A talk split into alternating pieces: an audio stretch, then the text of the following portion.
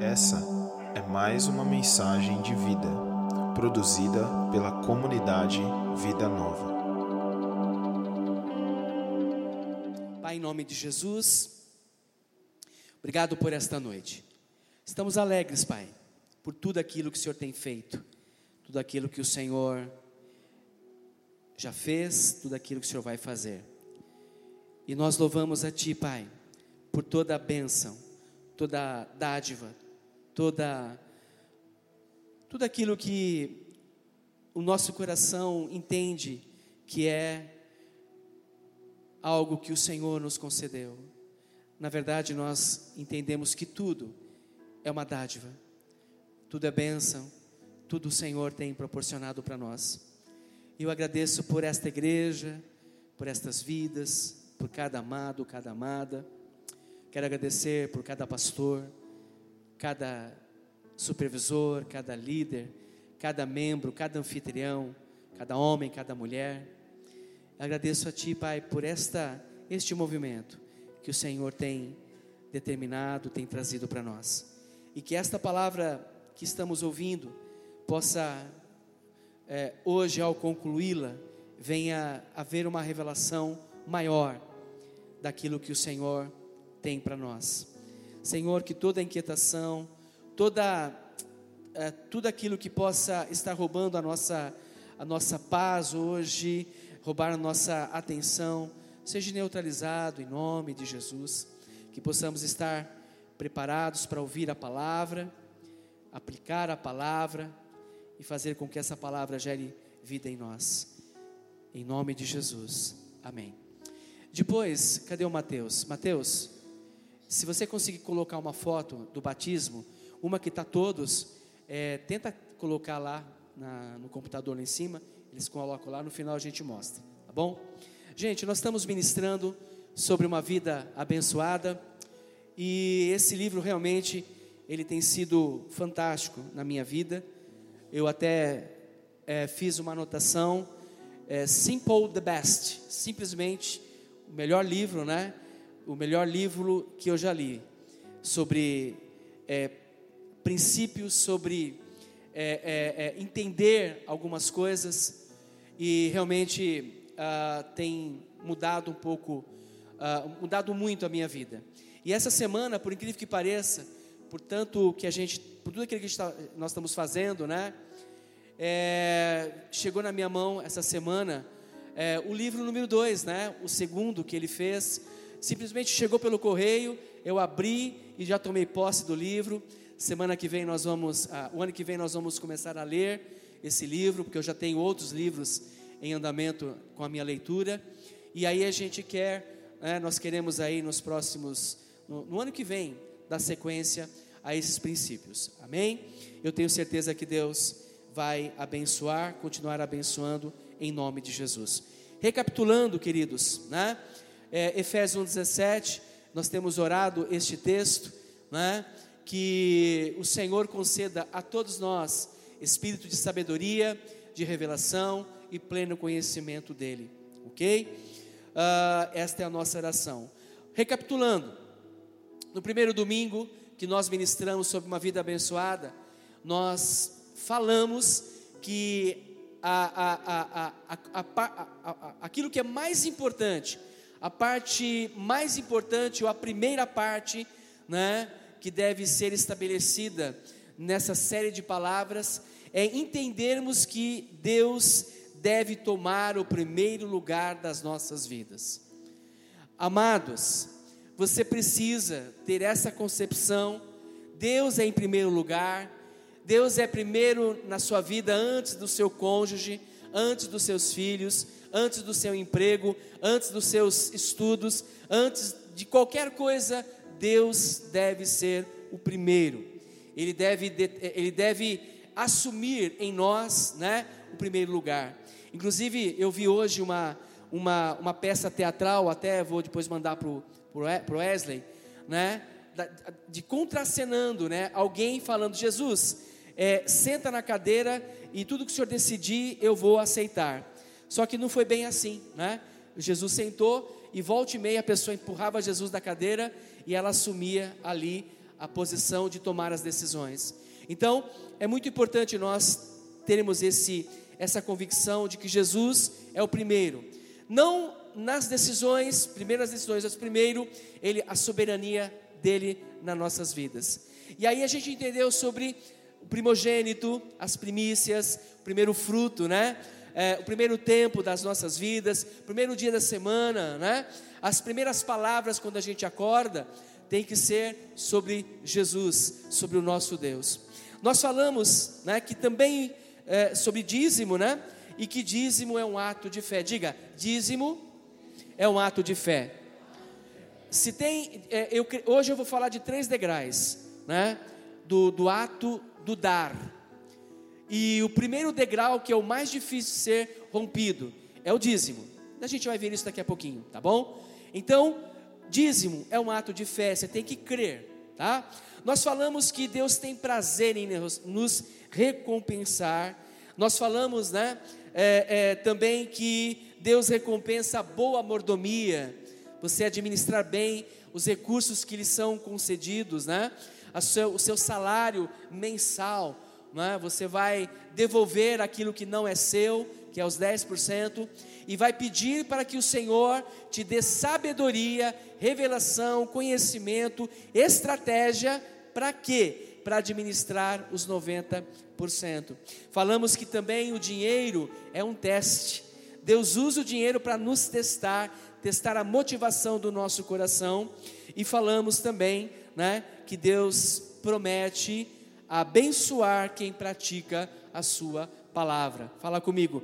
Deus vai me abençoar à medida que eu praticar, exercitar a palavra.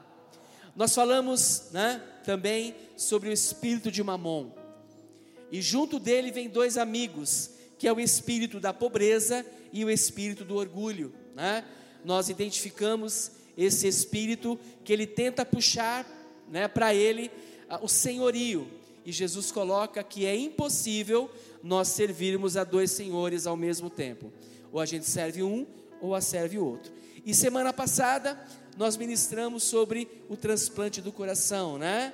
Que não é, é, é, não dá para a gente apenas tentar querer melhorar o coração. Demos até um exemplo do Rogério. Rogério veio?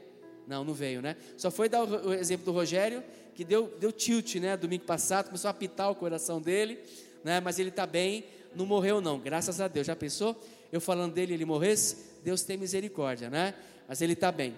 E é necessário transplantar.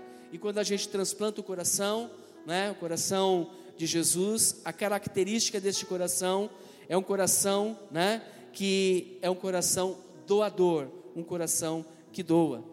Então, nós precisamos é, é, administrar bem, porque ah, nesse, nesse transplante do coração, na característica do dar, existe duas coisas, né, que trabalham aí que é, é, é contra essa característica do dar, que é o que? O coração egoísta, né?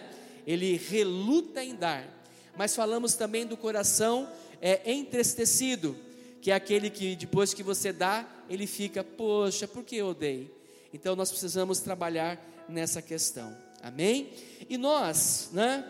É, é, os últimos versículos que nós falamos, né? Eu, eu, é, é, é bem legal nós entendermos que devemos sempre lembrar que tudo que o Senhor já fez por nós até aqui foram coisas tremendas, né? Quantos aqui, até, quantos aqui hoje, até aqui, podem dizer que Deus fez coisas tremendas na sua vida, amém? Tem que haver um espírito de gratidão. E Efésios 1,3, né? Vamos trazer à memória aquilo que Deus já fez, aquilo que já aconteceu, né? E Efésios 1,3, o texto lá, referência: Bendito seja o Deus e Pai de nosso Senhor e Salvador Jesus Cristo, que já nos abençoou com todas as bênçãos espirituais nas regiões celestiais. E a nossa, a, a, a nossa característica ao receber o coração, né, o novo coração, é, é, é, é desse coração de dar, tem que ser um coração alegre, né, de gratidão. E aí nós encerramos semana passada com isso, né? Não, não damos para receber, damos porque já recebemos. Você não dá para ser abençoado pelo Senhor, você dá porque já foi abençoado pelo Senhor. Amém? E aí hoje nós vamos concluir essa palavra, né, com o seguinte tema. É a última palavra da série, Deus recompensa a generosidade. No 3, vamos ler o título desta palavra de hoje? Um, amém. Um cristão, queridos, tem que ser grato a Deus por tudo. A gente precisa criar um hábito de não ficar reclamando, mas agradecer grato a Deus. Você está vivo aqui hoje. Quantos livramentos, quantas coisas Deus propor proporcionou para você. A gente tem que fazer, nós temos que fazer da nossa vida uma, uma gratidão diária a Deus, por tudo aquilo que Ele tem feito, mas sobretudo por tudo aquilo que Ele representa para nós. Amém? A linguagem do, de nós tem que ser uma linguagem diferente, uma linguagem de gratidão por tudo aquilo que Ele representa para nós. Amém? Olha o fato, olha o fato interessante. Se você não tivesse encontrado Jesus, né? O que você estaria fazendo hoje, tendo em vista, lembrando do que você já fazia, do que você fazia no passado? Você estaria envolvido com tantas coisas, pode ser até que você nem vivo estaria. É óbvio que nós precisamos ter gratidão em nossos corações, amém? E eu acredito que quando a gente tem gratidão, a gente semeia, a gente é grato por aquilo que Deus é, aquilo que Ele faz, aquilo que Ele representa. E aí a gente vai criando, né? O que? Uma, uma linguagem diferente de semeadura, de abençoar. E eu creio que podemos começar com um texto que Paulo coloca em 2 Coríntios 9,6, que diz assim, né? O que semeia pouco, pouco também ceifará. E o que semeia em abundância, em abundância também ceifará. Eu creio que Paulo está nos ensinando que há uma linguagem de plantio, e esse plantio tem que ser uma semente. Eu vou plantar uma semente. Imagine você, um, você sendo um agricultor, ou não se imagine um agricultor, mas imaginando um agricultor quando ele está com a terra ali para começar a plantar, ele tem que pensar na questão né, do tempo da plantação, qual é a plantação para aquela, para aquela temporada, né, para, é, é, é, aquele momento, ele vai ter que trabalhar na questão da terra, arar a terra, escolher as melhores sementes, investir, né, porque ele vai plantar para depois né, usufruir daquela plantação. Então, quanto mais você plantar, mais você vai colher. E é óbvio que a gente está ensinando que a intenção de nós darmos e, é, ofertarmos não é para ter de volta ou a, a, aquela ideia que algumas pessoas ou algumas igrejas, né, não quero criticar, mas não é isso que nós praticamos aqui. Se você dar 100, vai ganhar mil. Não é essa não deve ser a nossa motivação. E aí quando você, né, planta que Deus vai vai trazer, vai abençoar, há um coração de gratidão. Eu não faço para ganhar mais, mas eu faço porque eu sou grato a Deus pela minha vida. Ele me dá condições para eu trabalhar, para eu investir, para eu abençoar. Aí eu quero perguntar para você, né? Como você tem visto o dinheiro que você administra como mordomo? Como você vê o dinheiro que você administra como mordomo, alguém que tem a responsabilidade de administrar os 90%? Vou dar algumas dicas. Você vê né, o dinheiro como algo apenas, né, é, algo que vai suprir as necessidades, né? Você vê o dinheiro como aquilo que vai satisfazer é, é, a sua ganância, o seu status, ter mais poder, mais bens. Ou você vê o dinheiro que é concedido a você como uma semente, né, de você de plantio, de você plantar. E eu creio que um homem, né, aí vem essa pergunta, né, como você vê o dinheiro que, que você administra como mordomo, né? Essa é uma pergunta que não quer calar. Né? Como você vê o dinheiro que administra né, como mordomo?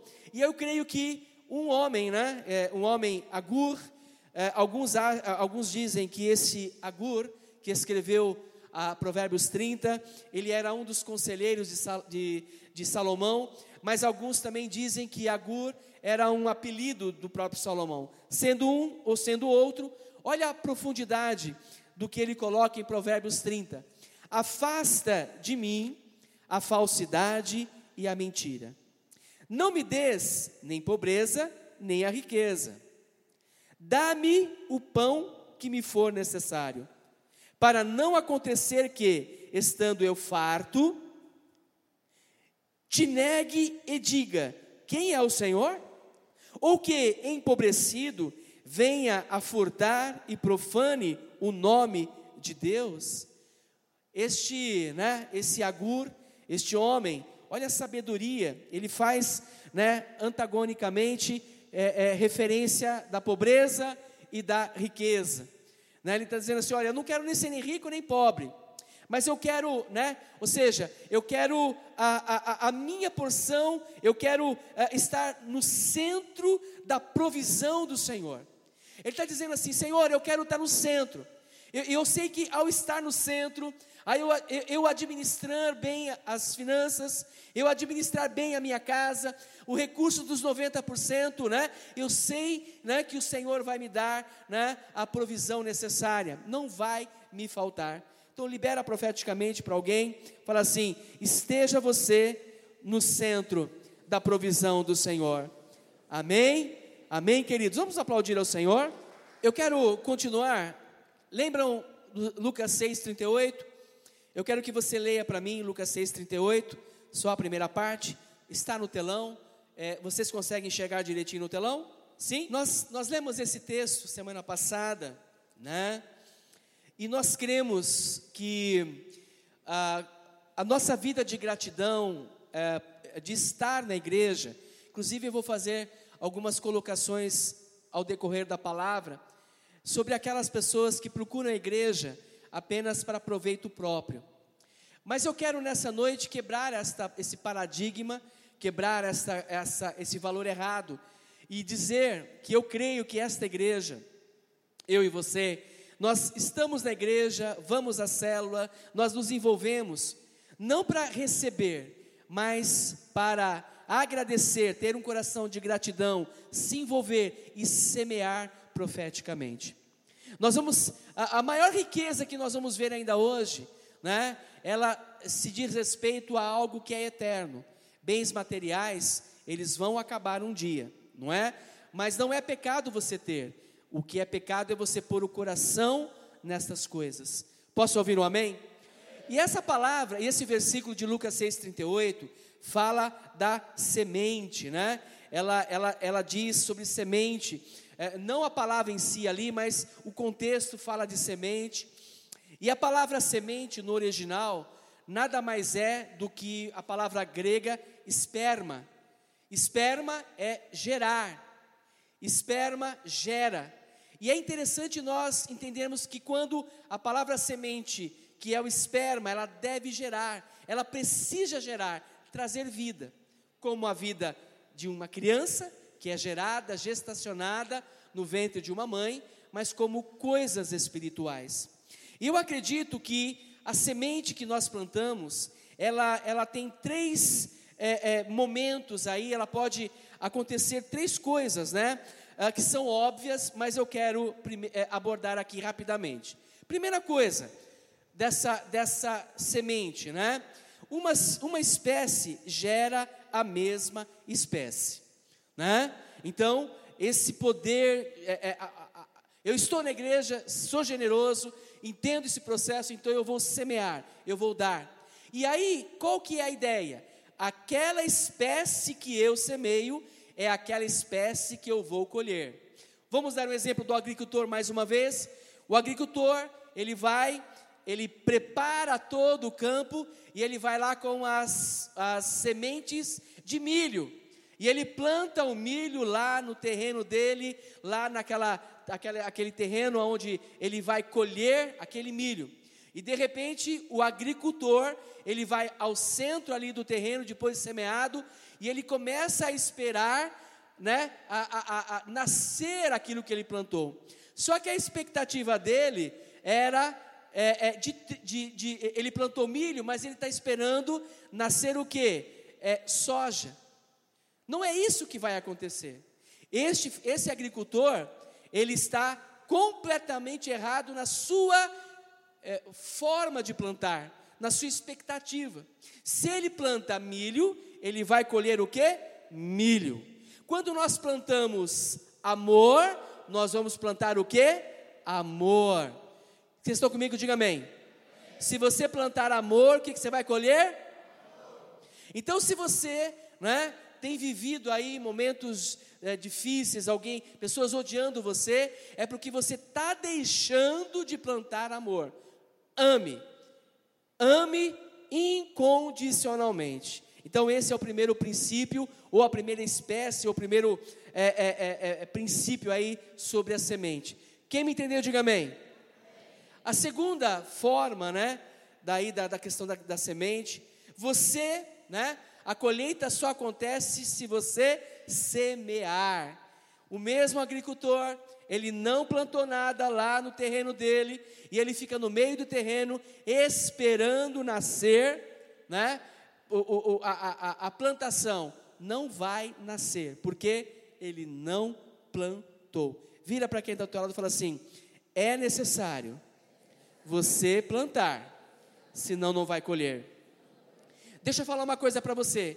Não fale assim, ah, eu vou esperar agora a minha situação financeira né, melhorar, eu tenho um pouco mais de dinheiro para fazer tal coisa, para investir. Não faça isso. Invista primeiro.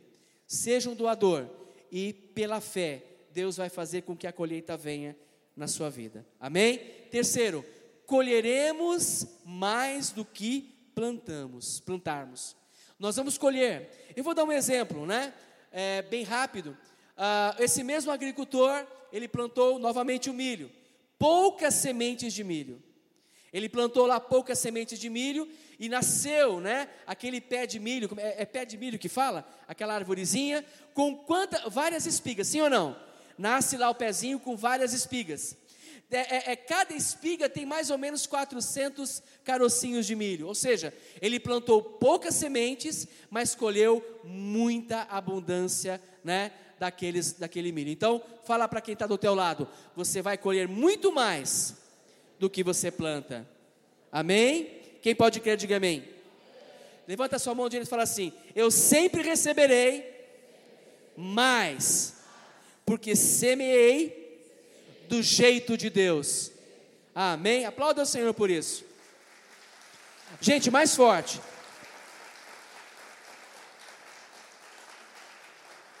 Estou quase acabando a palavra, hein? Estou quase acabando, hein? Quando eu falo assim, tem mais umas três horas, né? Vamos voltar então sobre qual é o tema da palavra de hoje. Deus recompensa o quê? A. Vamos lá. Deus recompensa a. Muito bem. Uh, agora, queridos, uh, algumas armadilhas existem.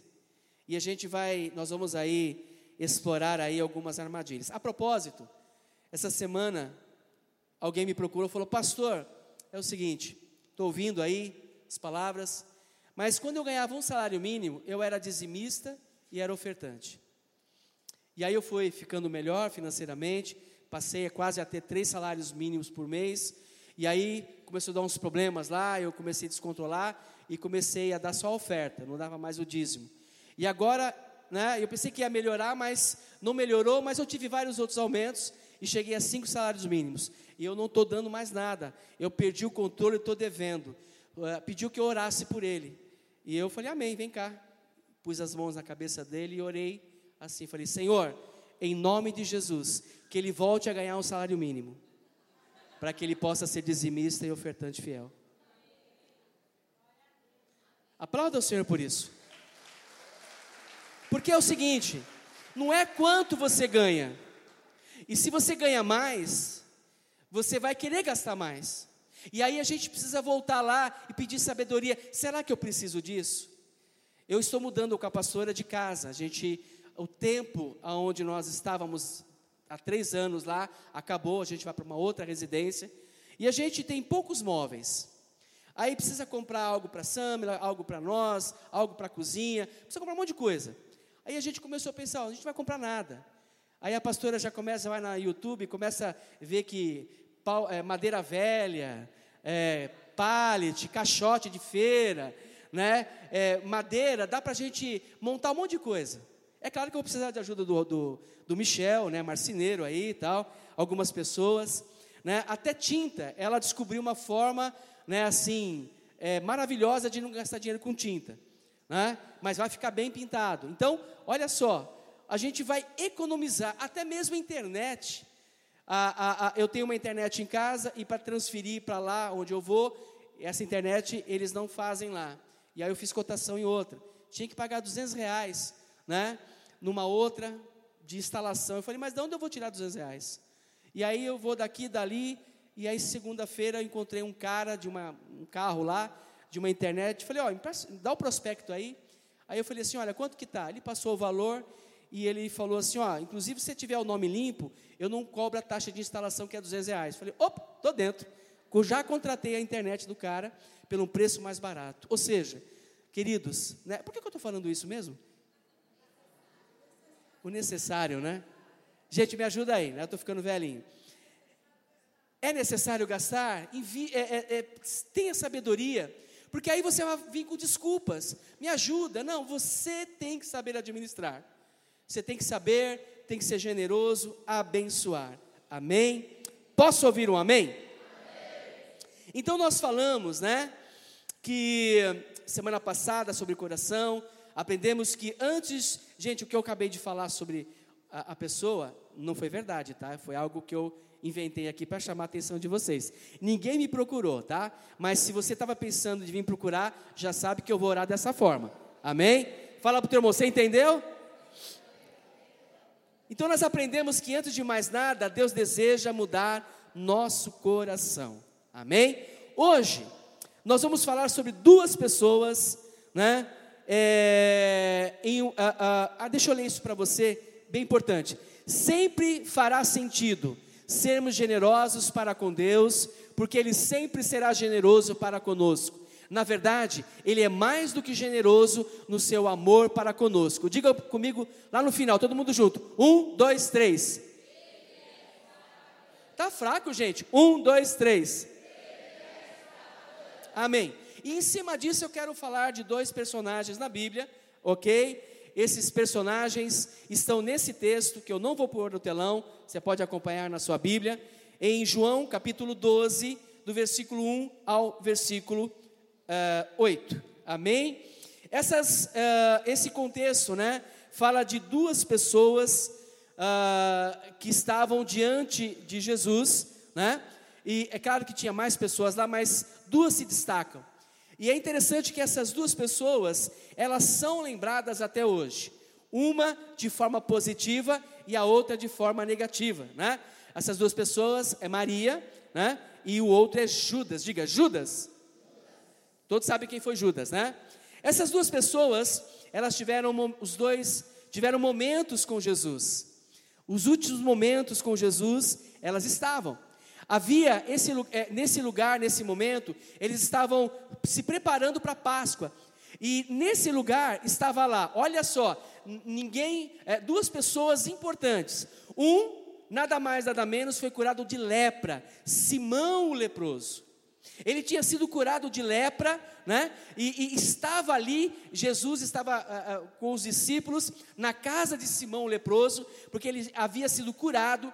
E imagino Simão contando, né, o tempo que ele sofreu como leproso e Jesus curou. E também ali estava quem? Lázaro, que havia sido ressuscitado por Jesus. Imagine dois ícones do milagre que eles viveram e as pessoas presenciaram. Maria presenciou, Judas presenciou, os discípulos presenciaram.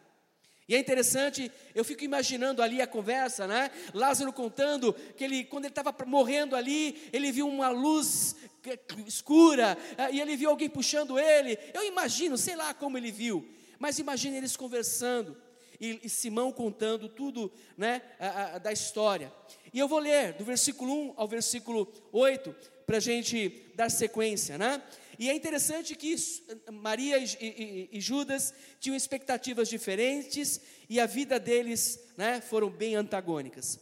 Versículo 1: Seis dias antes da Páscoa, Jesus chegou a Betânia, onde vivia Lázaro, a quem ressuscitara dos mortos. Lá em Mateus 26, 6, fala que é Simão, né, o leproso, a casa onde eles estão. Versículo 2: Ali prepararam um jantar para Jesus.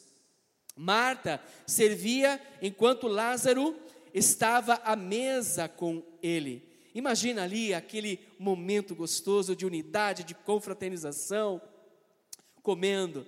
Versículo 3: Então Maria pegou um frasco de nardo puro, que era um perfume caro, derramou sobre os pés de Jesus e o enxugou com seus cabelos. E a casa encheu-se com a fragrância do perfume. Mas um dos seus discípulos, Judas Iscariotes, diga, Judas Iscariotes, que mais tarde iria traí-lo, olha só, fez uma objeção. Por que este perfume não foi vendido e o dinheiro dado aos pobres? Seriam 300 denários. Versículo 6: Ele não falou isso porque se interessava pelos pobres, mas porque era ladrão. João não minimiza a coisa, ele fala na, na lata, ele é ladrão, sendo responsável pela bolsa, ou seja, ele era o tesoureiro de Jesus. Costumava tirar o que nela era colocado. Respondeu Jesus: Deixa em paz, que a, o guarde, deixe em paz, que o guarde para o dia do meu sepultamento, pois os pobres vocês sempre terão consigo, mas a mim vocês nem sempre terão. Essa é uma história né, impressionante, um contraste entre dois corações. Né?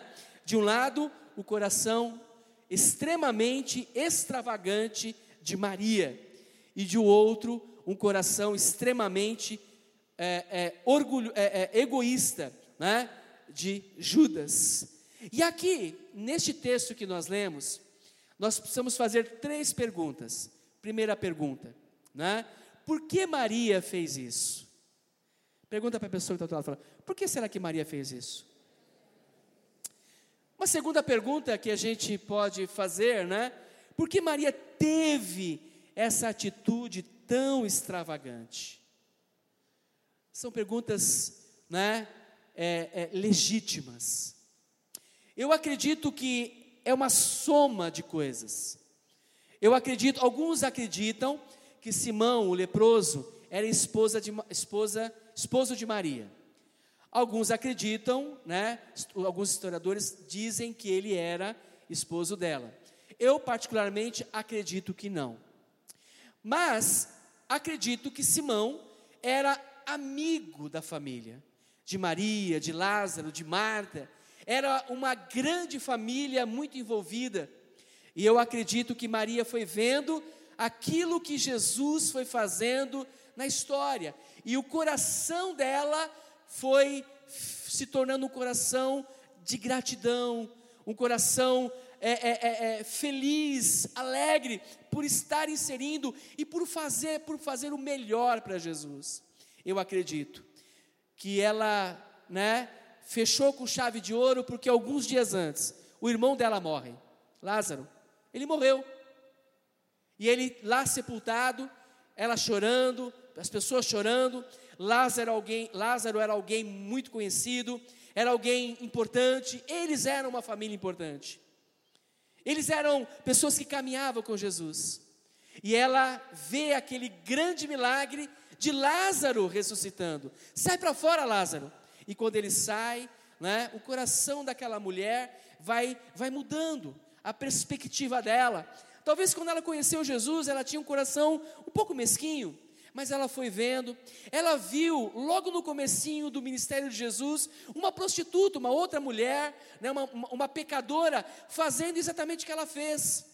Né? Aqui, Maria vê o que aquela mulher, alguns anos atrás, faz, e ela, eu creio que as coisas foram mexendo, e ela vai então é, processando e, e vendo, e falou: bom, se ela fez, que não tinha muito contato com Jesus, ela fez algo para ah, honrar Jesus, eu muito mais por estar inserido na família, então eu quero fazer um ato extravagante. Eu quero honrar o meu Jesus.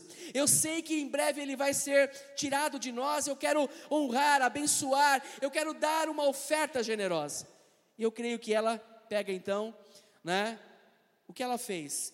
Ela pegou exatamente um ano de trabalho.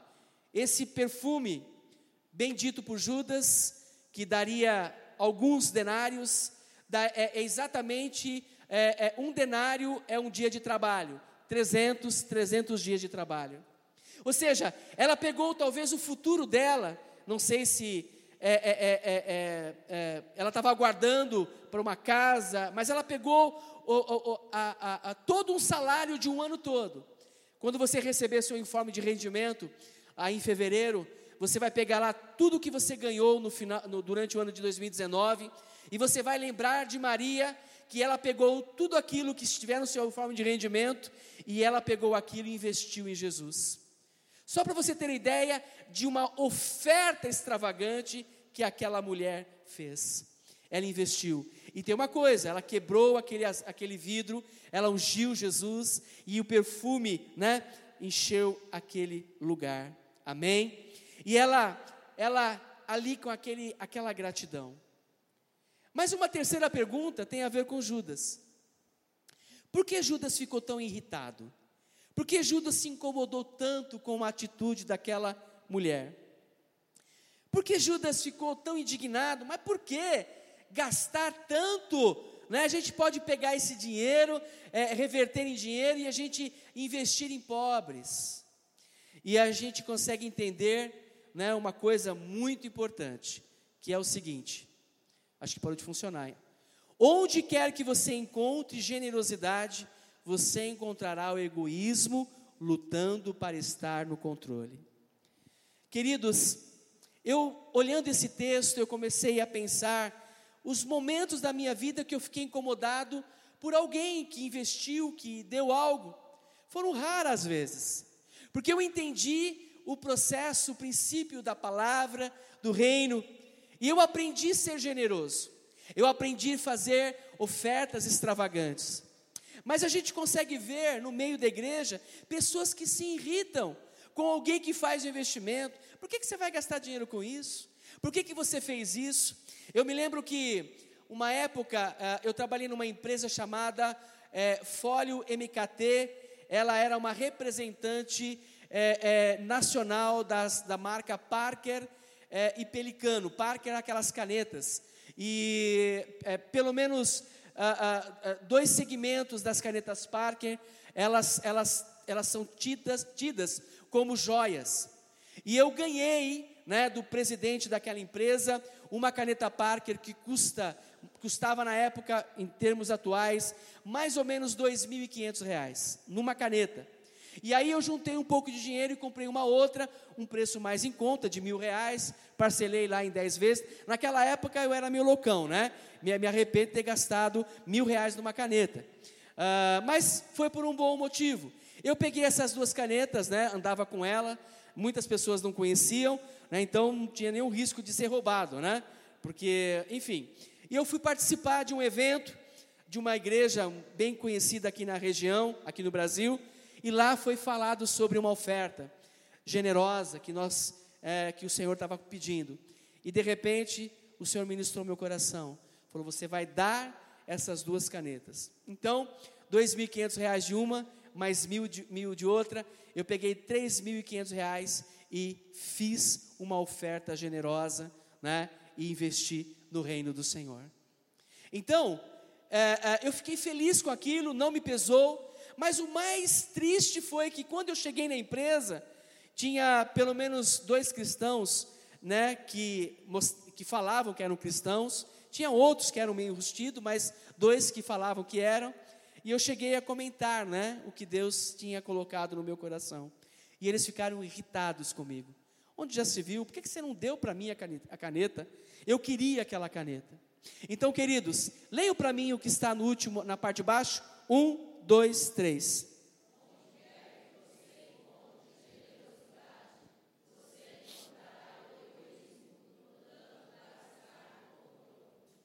Queridos, sempre vai ter dois, dois lados. Haverá uma guerra, o coração egoísta e o coração generoso. E eu pergunto, olhando né, para a sua vida hoje, das suas escolhas, quem está no controle? A generosidade ou o egoísmo? Pergunta para quem está ao teu lado aí, quem está no controle? É a generosidade ou o egoísmo? Vamos entender um pouquinho mais sobre isso? Posso rodar? Não posso rodar? Coração egoísta, como procede? Coração generoso, como procede? Coração egoísta, não se importa com nada a não ser consigo mesmo. Daqui a pouco eu vou dar o acróstico do que está lá embaixo para mim. Lê para mim o acróstico, aquelas letras. Vamos lá? Um, dois, três. Tá fraco. Vamos lá. Um, dois, três.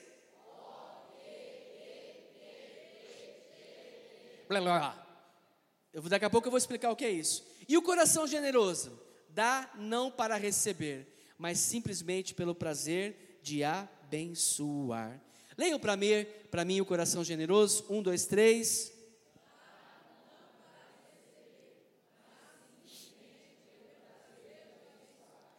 Enquanto para o egoísta é tudo sobre si mesmo, para o generoso é tudo sobre os outros. O egoísta é tudo sobre si. Eu não estou dizendo que você tem que abrir mão da sua vida, dos investimentos, da, da poupança que você tem que fazer, de melhorar, não, mas reservar um pouco da um pouco e ser generoso para os menos favorecidos. E sabe, queridos, ah, como se manifestava, né? Como, se, como o egoísmo se manifestava no coração de Judas? Como se manifestava, né? Uh, eu, eu acredito em algumas coisas que eu vou estar desempenhando, né? Mas uma das coisas que me ressalta aos olhos sobre Judas, né? É que ele tinha uma expectativa diferente, né? Aliás, ele tinha uma expectativa quanto a Jesus. Ele acreditava que Jesus seria aquele que iria tirar Roma do poder. E se Roma saísse, caísse, Jesus assumiria e Judas, estando na equipe, poderia ser até um ministro. Eu vou usar do meu cargo, do grupo que eu estou fazendo para me beneficiar, né? Então, a motivação de Judas era um problema. Por isso que ele, né, se ficou incomodado com aquela atitude de Maria. Quantas vezes a gente fica incomodado com atitudes de pessoas generosas? Em nome de Jesus, não se incomode mais, né? Se alguém está é, é, todo dia alimentando uma pessoa morador de rua, não fique incomodado, não, ajude ela a alimentar. Para de criticar, vai lá e abençoa. Se está alguém abençoando, né, abençoe mesmo. Eu vou fazer alguns atos proféticos, mas também eu quero pedir a sua ajuda sobre algo nessa noite. Mas olha, a motivação era clara para mim. Olha só João 12,6. O que, que se ressalta da motivação? Judas era um ladrão. Eu acredito que as pessoas, os outros discípulos, já desconfiavam de Judas. Esse cara está passando a mão no dinheiro das ofertas. Esse cara está. Ah, é, olha, olha, olha só o jeito, ele está. O, o, o padrão dele está muito estranho. Porque a oferta que a gente ganha, ele ganha também. Ele não está trabalhando, ele não tem uma família rica. Aliás, ele nem de Nazaré ele, é, ele era, ele veio de outra cidade. E aí começaram a desconfiar, e o próprio João ele saca. Né? Ele fala: Judas é um ladrão. A motivação de Judas. Né? E eu procurei uma, uma foto de Judas e achei uma foto dele lá colocando dinheiro né, no saco. Né? E eu, eu achei, né, né é, é, é bem legal essa motivação é, é, de Judas, é legal assim, mostrar a foto dele, a motivação de ladrão, né? Estava eh, tava lá no quadro, tá? E essa, e essa era a característica dele, era o que motivava. Leiam para mim o versículo 1, 2, 3. Vamos lá? O versículo 1, 2, 3.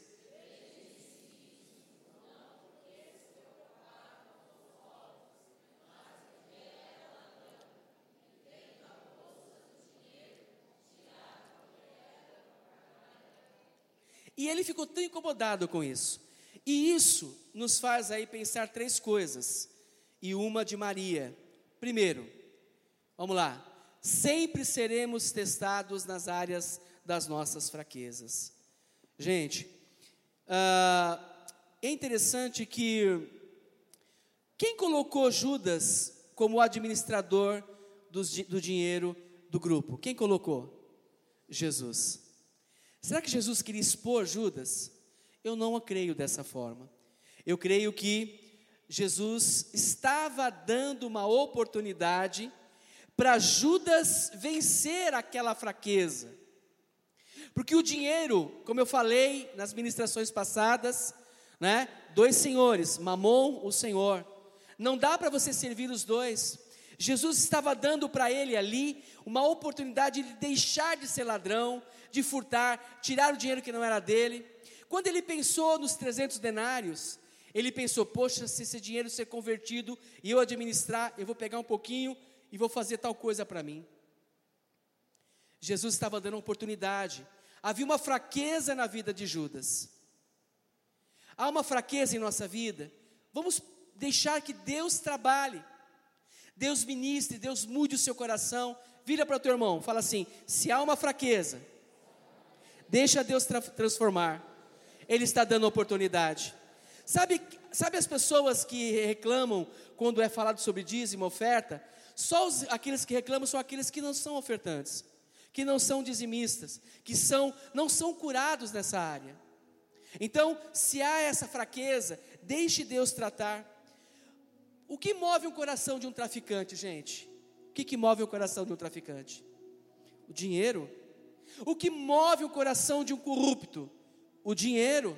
O que move o coração daquelas pessoas egoístas? O dinheiro. Então, em nome de Jesus, eu declaro nessa noite que nós vamos ser testados nas fraquezas e seremos mais que vencedores, amém? Fala para o teu irmão, você vai ser mais que vencedor. Aplauda ao Senhor. Olha só, pode aplaudir. Você não será tentado por Deus, mas testado. Não sobreveio a vocês tentação que não fosse comum aos homens, e Deus é fiel. Ele não permitirá que vocês sejam tentados além do que podem suportar, mas quando forem tentados, Ele lhes providenciará um escape para que possam suportar. Amém? A segunda coisa que nós podemos ver quanto a Judas, sobre a atitude dele, nossas atitudes em relação ao reino revelam, né, o que está em nosso coração. Olha só, as nossas atitudes em relação ao reino revelam o que está em nosso coração. Vamos só para resumir. Você está aqui porque você ama Deus. Você está aqui porque tem prazer de estar na família Vida Nova. Você está aqui porque você tem prazer em, em, em, ser reconhecido como um cristão autêntico. Você tem prazer de se movimentar, ou você está aqui apenas para receber bênçãos, para ver o que a igreja pode oferecer. Às vezes nós vamos para a confraternização e a gente, né, perde a oportunidade de levar um mimo para algumas pessoas para abençoar ela. Mas a gente não faz isso, a gente vai com a motivação: eu vou lá porque eu quero receber alguma coisa, eu quero comer, mas não dar nada.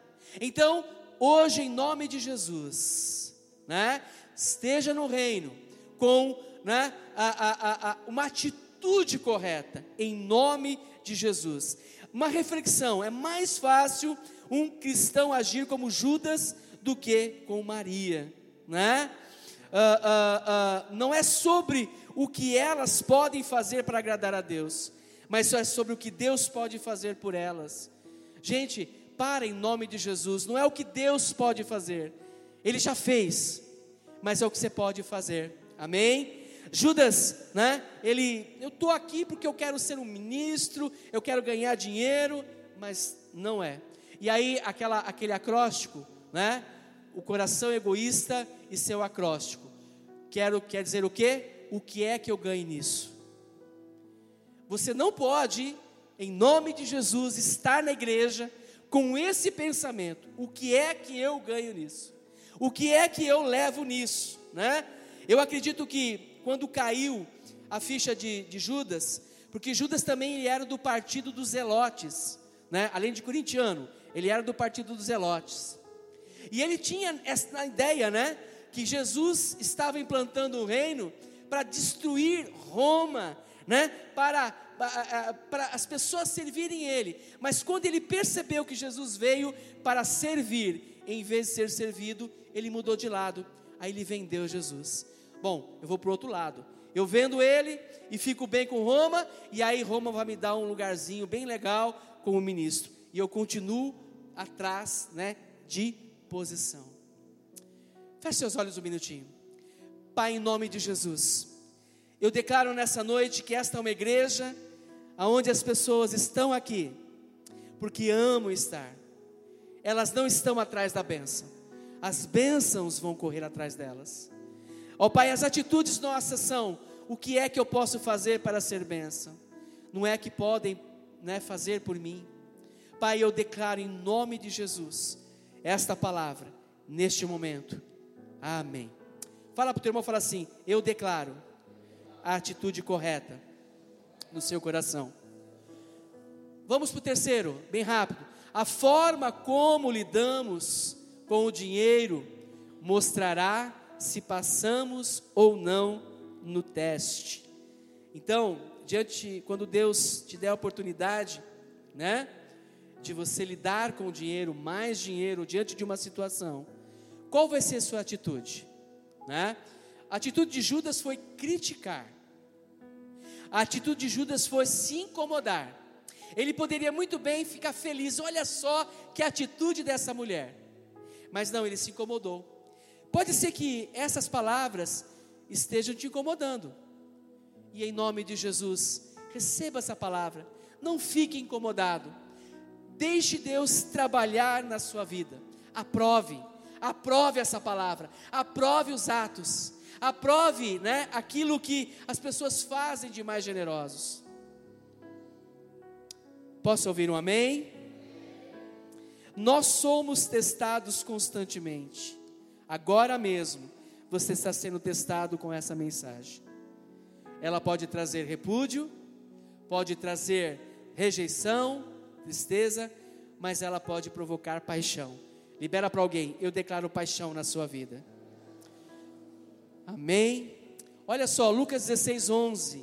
Assim, se vocês não forem dignos de confiança em lidar com as riquezas deste mundo ímpio, quem lhes confiará as verdadeiras riquezas? E se vocês não forem dignos de confiança em relação ao que é dos outros, quem lhes dará o que é de vocês? Eu poderia explorar muito esse texto, mas eu quero destacar apenas algo: verdadeiras riquezas o que são as verdadeiras riquezas. Judas, ele viu milagres como Maria viu. Judas viu morto ressuscitar. Judas sentou à mesa com Jesus. Judas participou da multiplicação dos pães. Só que Judas não participou da ressurreição da ascensão, não participou do batismo no Espírito Santo, não participou porque ele se matou. Judas poderia muito bem investir em vidas, e eu quero então dizer que a nossa semente, a verdadeira riqueza do nosso tempo, da nossa motivação, do nosso momento da igreja, de estar na célula, de estar nas redes, de estar nas confraternizações, de ações sociais, de, de, de, de tudo que é, né, do, do, do devolver o dízimo, de ser ofertante, tudo isso é uma semente que traduz em vidas. As, a verdadeira riqueza para mim e para você de uma vida abundante tem a ver com pessoas. As verdadeiras riquezas são pessoas. Diga, as verdadeiras riquezas são pessoas. Gente, o privilégio de ver nossos parentes, amigos. Hoje eu vi, né, nos olhos do Gugu. O Gugu tá aí? Ah, ele está ali, né? No batismo dele, toda a família dele, as pessoas chorando o privilégio que ele está vendo, né? O privilégio que nós vimos. Eu não sei quem foi o primeiro a falar, a trazer o Gugu para cá, mas só de ver o Gugu hoje, da forma que Deus está fazendo, a paixão que ele tem, isso é o maior pagamento para a minha vida, amém? O maior pagamento para a sua vida é pessoas, pessoas fazem toda diferença. Pessoas são eternas pessoas, pessoas sendo salvas. Sabe o seu investimento que você faz no encontro com Deus? Pastor, eu vou lá, sirvo, sirvo, ainda pago para participar. É um investimento eterno. Pastor, eu, eu vou lá no Nico, né? E, e, e, eu como melhor no Nico, e eu durmo bem no Nico, e eu, e eu não canso no Nico, e pago também. Mas você está fazendo isso porque está investindo em vidas. Amém, queridos? Sua família. Invista na família em nome de Jesus. Essas são as verdadeiras riquezas, né? Deus quer dar essas verdadeiras riquezas.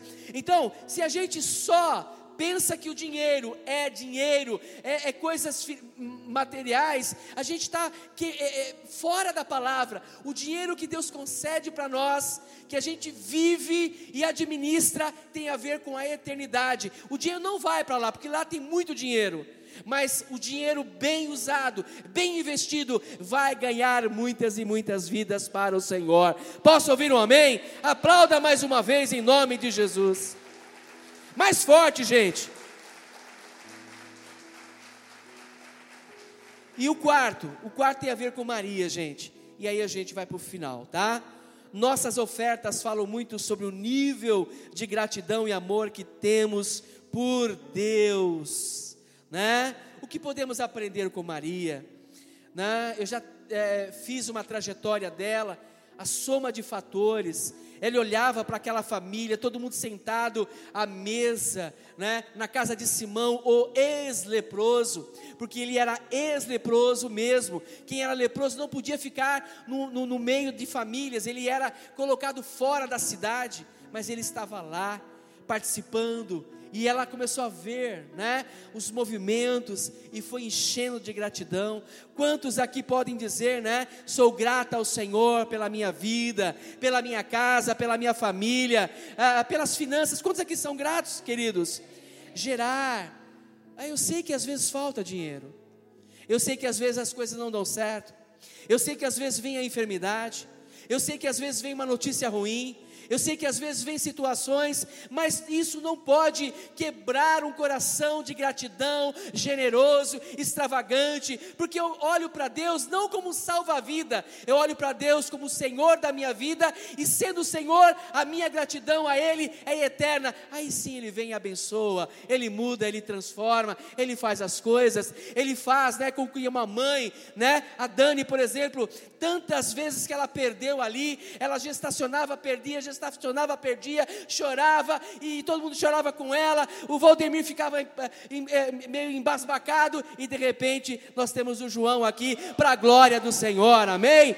Mas a Dani e o Valdemir, eles não estão gratos porque o João está aqui, mas porque Deus é Senhor, Ele é eterno, Ele tentou ele, e ele, ele fez coisas tremendas na vida deles. Como a Sheilinha e o Wilson, nós cremos, amém, Sheila Wilson? Nós cremos, nós cremos, como o pastor Emerson, ele estava com câncer e hoje ele está sarado, curado, gratidão, essa é a trajetória. O que é 300 denários? O que é um ano? O que é um ano de investimento? O que é? Para quando ver pessoas, né, sendo salvas. Maria foi extravagante em seu amor com Jesus. Ela deu, ela acreditou que rompeu né? Três coisas importantes que eu quero concluir aqui, três degraus do ato de dar. Maria chegou no último degrau, que foi o extravagante. E eu quero colocar bem rápido aqui, gente. O primeiro degrau é o dízimo. Esse é o, é o mais difícil de romper. Essa igreja precisa ser uma igreja dizimista. Você precisa romper. O dízimo né, é o primeiro nível é a décima parte da sua renda, é a porção que já pertence ao Senhor, você apenas está devolvendo, né? Ou seja, na verdade, você é, é, é, não está dando nada, você apenas está devolvendo aquilo que é de Deus, porque você é fiel ao Senhor e Ele é fiel a você. Amém? Olha para teu irmão e fala assim: Eu profetizo que você já rompeu nesse primeiro nível. O segundo nível, gente, é ofertas. Ofertas é um segundo nível, são aquelas doações espontâneas que fazemos, né, semanalmente. Investimos na casa do Senhor.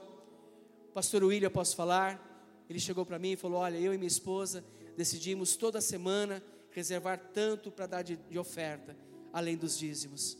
E eles têm sistematicamente toda semana aquele valor sendo ofertantes na casa do Senhor. E eles nós, né, muitos de nós temos é, é, sido ofertantes por muitas, é, com muitas pessoas, né?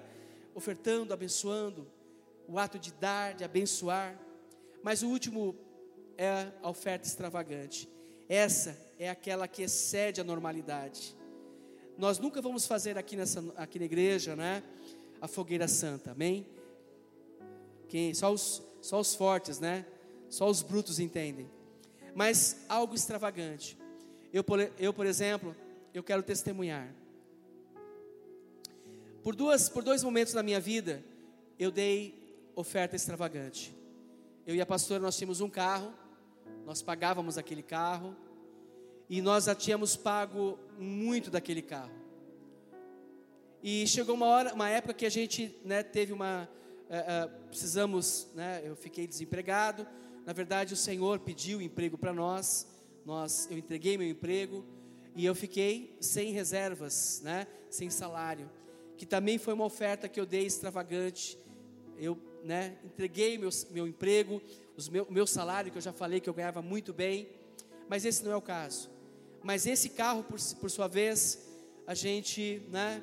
Como nós conversamos e nós oferecemos esse carro para uma pessoa, ela daria o valor que nós havíamos investido e a diferença, né, ela ia pagar por mês.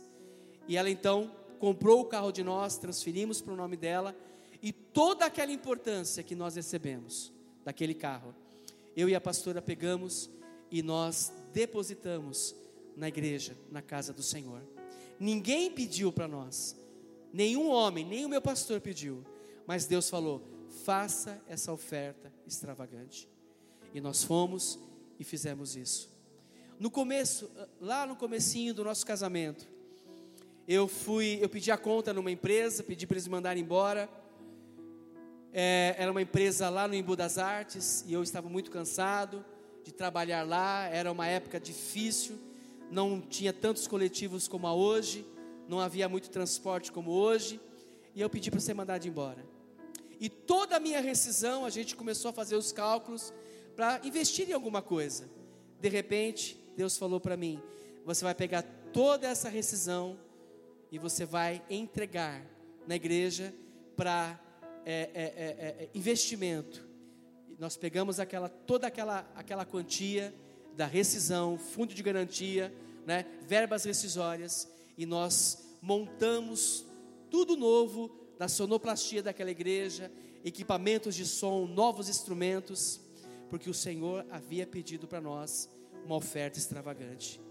E nós fizemos, não para nos aparecer, mas porque nós somos gratos a Deus. Quantas pessoas já fizeram investimentos em nós, nas nossas vidas? Amém?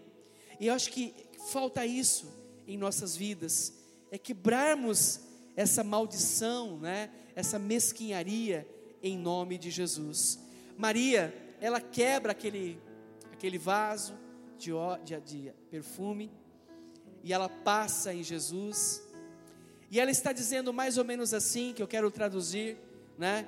Jesus, essa oferta, que era o meu futuro, o meu pé de meia, eu entrego nas tuas mãos agora. Ela é mais ou menos assim: coloco o meu futuro nas suas mãos, Jesus, porque eu sou grata ela, ela entendeu que era necessário aquela atitude, porque foi a última vez que ele, como judeus, judeu, Jesus, recebeu uma unção, né, com perfume. Então ficou marcada na vida de Maria, a mulher que foi a última a colocar no corpo de Jesus o perfume do sepultamento. Quantos exemplos na, na, na Bíblia nós podemos ver, né? Quanto a essas ofertas extravagantes. Davi, por exemplo, na construção do templo, ele ofereceu 21 bilhões em dinheiros atuais, 21 bilhões de reais. Salomão, o dia que ele foi ordenado rei, reconhecido como rei, era, era normal que o rei sacrificasse um touro na cerimônia da posse.